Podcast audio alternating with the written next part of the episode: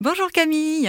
Voilà une question existentielle que j'avais vous poser. La jalousie, dans tous les domaines, comment elle se gère? La jalousie, ça, ça fait vraiment partie des émotions complexes qui méritent d'être dépliées. Vous vous rappelez, on avait fait comment déplier les émotions. Eh bien, si on déplie de quoi est faite notre jalousie, voilà, je vous donne quelques exemples. Parfois, elle peut être faite de colère parce que, bah, parce que le contrat, euh, euh, voilà, avec la personne aimée euh, n'aurait pas été respecté. À ce moment-là, il y a des raisons, on va dire, légitimes, objectives d'être en colère.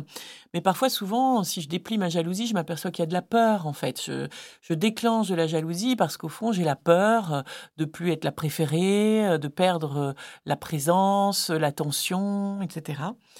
Et puis parfois, il peut aussi y avoir de la tristesse, c'est-à-dire qu'au fond du fond, si, si je suis jalouse de telle ou telle autre femme, par exemple, ou autre personne, hein, d'ailleurs professionnellement, par exemple, eh bien peut-être que euh, au fond je m'aperçois qu'elle réussit des choses ou qu'elle a euh, par exemple une chevelure blonde ou des, jambes tellement longues et minces que jamais moi je n'aurais les mêmes et que ça peut-être plutôt que d'en être jaloux eh bien j'ai peut-être à éprouver la tristesse c'est-à-dire accepter une bonne fois pour toutes que je, ne serai jamais blonde et filiforme.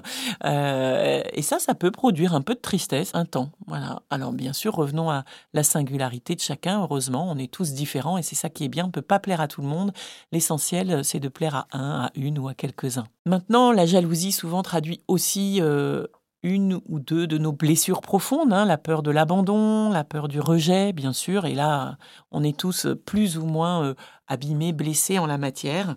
Alors, euh, qu'est-ce qui m'empêche finalement, si j'ai confiance en la personne, de tout simplement lui partager cette peur profonde que je peux avoir et peut-être de lui demander de faire quelque chose non pas parce que il ou elle euh, voilà doit tenir tel ou tel comportement mais peut-être tout simplement parce que moi j'ai besoin d'être rassurée et ça peut être avant d'aller à une soirée, eh bien par exemple de passer un genre de mini contrat euh, autour d'échanges de regards, par exemple, tout simplement pour être rassuré sur le fait que je garde ma place, que je suis bien là ou le préféré, et peut-être oser demander ça, euh, peut être une bonne option pour progresser euh, en jalousie.